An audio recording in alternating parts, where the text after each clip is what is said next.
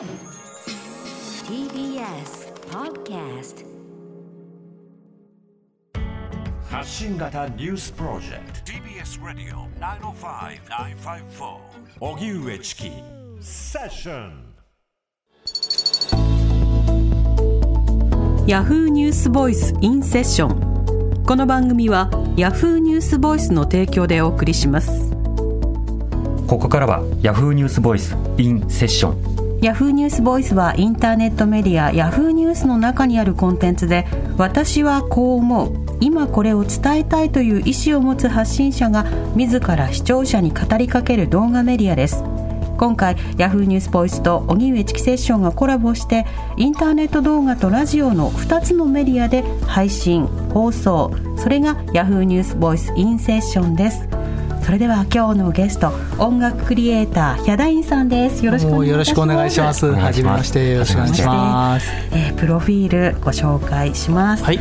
ヒャダインさんは大阪府のご出身です。3歳からピアノを始め作曲作詞編曲を独学で身につけます2007年に京都大学卒業後本格的に音楽活動を始め動画投稿サイトにヒャダイン名義でアップした曲が話題となる一方本名の前山田健一名義で「桃色クローバー Z」や AKB48 などのアイドルやアニメやゲームなど多方面への楽曲を提供するほかご自身もアーティストタレントとして活躍されています。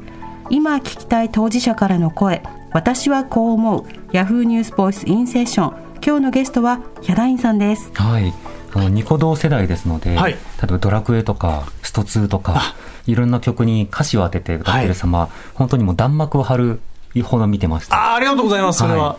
い。W とか歌詞を起こしたりとか そうですね。歌詞職人してたのであ、そうなんですね。あ、はい。なら、打っていただいてたんですか？そうですあの歌詞職人っていうのはニコ動に流れる歌詞今が初めて明かされる誰かが消えるとそれを補って歌詞をこう文字起こしして載せるっていうのをそうだってました。はい。えー？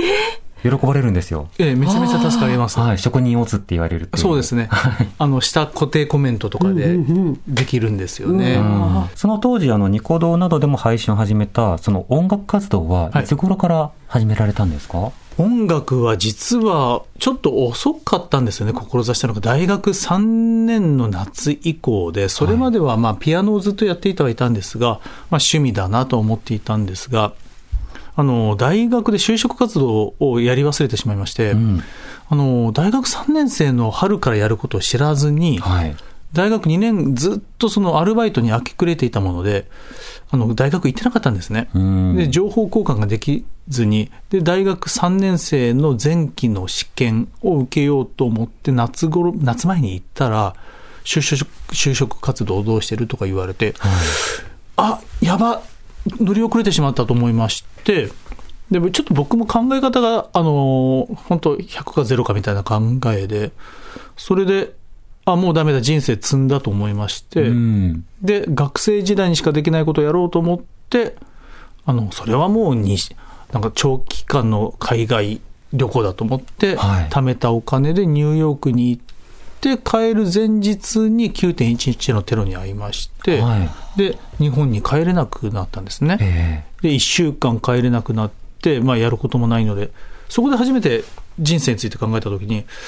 自分の好きなことと得意なことで名を上げたいなと考えて、多分生まれて初めて自分の将来について考えたんですが、はい。それで、ああ、それはだったとしたら、まあ音楽かなと思って、一番プライオリティ高いの何かなと思ったら音楽だったんで、うん。で、音楽をしようと思って、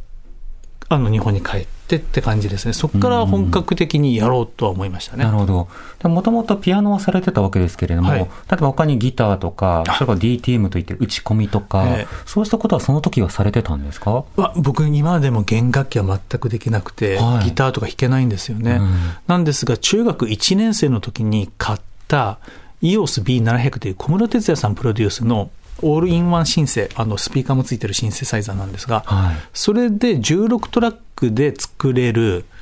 あの、シーケンサーっていう、その、いわゆるまあ打ち込みの、うんなんか元みたいなやつですね、があって、それで遊びのように打ち込みはしてたりとか、はい。あとスコアブックを買ってきて、ベースはこんなんだとかギターこんなんだって打ち込んで曲を分解ししてまた再構築していくっていう楽しみはありましたが、うん。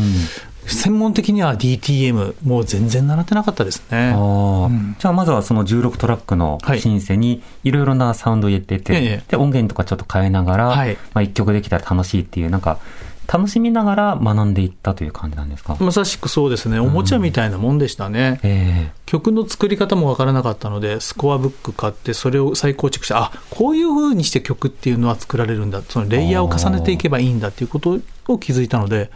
うん、本当、おもちゃみたいでしたね。今でもそうかもしれないです。でも一般的に一般的かどうかわかんないですけども、例えばそのオーケストラとかビッグバンドでも、はい。あるいはコピーバンドでも、うんうん。何かのパートでバンドやってみてええ。学ぶみたいなことが入り口になる方多いと思うんですが、確かに。最初からお一人でいろんな音をスコアとかに沿ってコピーというか、まあ、リメイクというか、ええ作り直しをしてたんですか、そうですね。あの、協調性の欠如だと思うんですが、それは。はいあの、まあ、原体験としては小学6年生の時に、その、僕も音楽ができたものですから、音楽リーダーみたいなのを任されて、クラスで全員で合奏しようっていうことで、全員に役割を与えてスコアを書いてやろうってやった時に全然まとまらなくて、はい。あ、なるほど、えー人と一緒に音楽をやるのは不可能なんだと思って、だったらもう自分がハンドリングできる部分で全部やっちゃえっていう発想になって、シンセサイザーを中1で買っていただいたんですね。もら買ってもらったんですね、親に。はい。なので、誰かと音楽をやるっていう発想がないんですようね。ん、最初から。はいうん。そこから音楽について、まあ、いろいろと様々な、まあ、一人コピーなどをこうされていったりして、うん実際に配信とか、ええ。世の中にこう曲を出していくというのはどういうふうにされたんですか？は、そもそもその作曲家になりたくて、作曲家事務所で、あの、検索サイトで一番上に出てきたやつに登録するっていう、まあ、ちょっとこれはもう思考停止だったんですが、厳選しなかったんですよね。なので、曲を提出して、その事務所にしても全然、あの、世の中に出回らなかったんですよね。うんなんで、そこで自分の実力が足りてるかどうかっていうのは分からなかったので、はい。そこの腕試しとして、あの匿名でニコニコ動画に、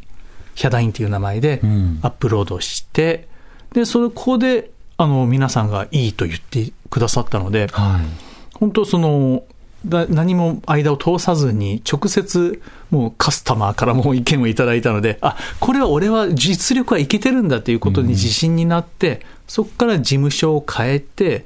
自分が尊敬する作曲家がいっぱいいるようなところに門を叩いて、それ通ったら、あれよあれよといろいろ決まっていったんですよね。うんそこからなんか、でも、ヒャダインと私の本名の前山田健一は、まだまだちょっと、まあ、多分、あの、大喜利さん分かっていただけると思うんですけど、当時の雰囲気として、はいあの、ネット音楽とかネットでやってる人が、あの、お金を儲けることってすごい、あうんの、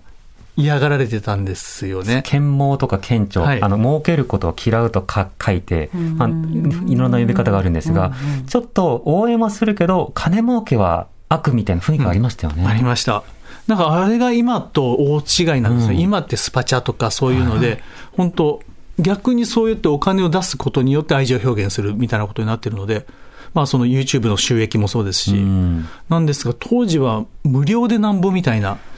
まあそれは何でしょうね、その反体制的な考え方だったのかもしれないんですけど、なんですがそういうのがあったので、僕もその、ニコ動でやってるヒャダインで、ヒャダインでこんなにも支持されてるんで、実は作曲家やってました、作曲家の方もお仕事くださいなんて言ったら、一気にそのヒャダインとしての活動の方に支障がきたすと思ったので、うんなので、それはちょっと売れてからにしようっていう、自分なりの矜持だったのかもしれないですけど、はい。なんで、えー、いや3年かな、3年、4年ぐらい隠し通して、やっていっても、でも前山田健一の方もそこそこうまく回り始めたので、ええ2010年にの5月の5日、モメルクローバーの、えー、行くぜ怪盗少女の発売日に、実は一緒だったんですよ。で、うんでーんみたいなことをえー発表させていただいたんですが。はい。当時も大変話題にニュースにもなってましたよね。ですね。うんありがたい話ですね。あれも間が良かったなと思ってます。ええええいい時期に出したなと思いましたね。うん、だんだんどうしたら、例えばクリエイターを支援できるのかっていうことを、まあウェブカルチャーが探し出すタイミングでもありましたし、そうしたタイミングで、あ、なるほど、ここから出発したクリエイターが先に行くんだっていうメジャーへの一歩みたいなものを、まあ、見せてもらった。なんかそういった応援にもなっていたような気がしますね。だとしたら嬉しいですね。なんか今でこそネット音楽から出てきて、プロとかそのメジャーの作家になるっていうのは結構多いですけど、はい当時は本当になかったので、なんかそれの先駆けに慣れてたならよかったなと思いますね。うん。今日もあの最近話題のタイパなどについても少し伺いたいんですが、はい最近 YouTube だと、YouTube ショート、それから TikTok はいでも15秒から60秒程度、まあ、短いサウンドでいかに印象づけるかってより問われていると思うんです。はいでここは昔からもその CM ソングなどもあったので、かあの必ずしも今のまあ現象ではないと思うんですけど、はい。何かこういったメディアの変化が音楽に与えている影響というのをお感じになりますか？はもう感じざるを得ないですね。そこれはもうニコニコ動画で私が学んだことで、はい。やはりその、イントロが上調だったりとか、あの、結果まで時間があったりとかすると、やはりコメント数が少なかったり、再生数が少なかったりするんですが、ん。やはりその最初から起爆剤ボンと置くと、いきなりバンってコメントで盛り上がってくれるので、なんか僕はその、うねりの市場調査としても、そのニコ動は利用していた部分があるのでやっぱりそのニコ動もネット文化の走りではあるので、そのやっぱりネットとその即時性っていうのは、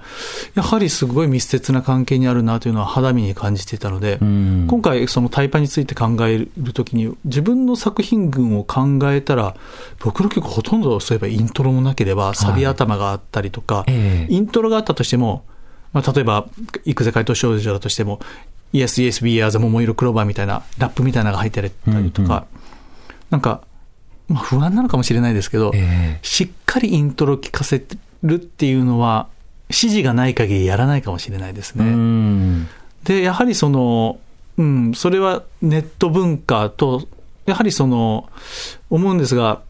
すぐに答えが出る時代じゃないですか。すあの、なんだろう、うん、例えば、なんか歴史上で分からないものがあったりとか、はいあの、あったらもう、中富の鎌足りが何年に生まれたんだろうと思思ったら、すぐに調べたらもう5秒で分かるような時代うん。で、すぐにインスタントに答えが分かるっていうことに慣れすぎているんで、えなので答えがわからない、答えが先延ばしになるということが我慢ならないのかなっていうのは肌感としては感じますね。えうん、なるほど。自分が子供の頃に見ていたアニメなんかでも、例えばアニメソングなどなどだと、割とスッともう、あのテーマソングにこう入るとか、はでもその聴かせる曲や CD とかアルバムで聴く前提とかだと、1曲目何かイントロのためのサウンドが長く流れて、2曲目でようやくその曲らしい曲が入ってみたいなはい。構成があったりするので、結構何をカルチャーとして吸収したかによっても、なんか馴染みが違うかもしれないですね。うんうん。確かにそうですよね。なんか、にしても、なんか最近のそのタイパ重視っていうのは、え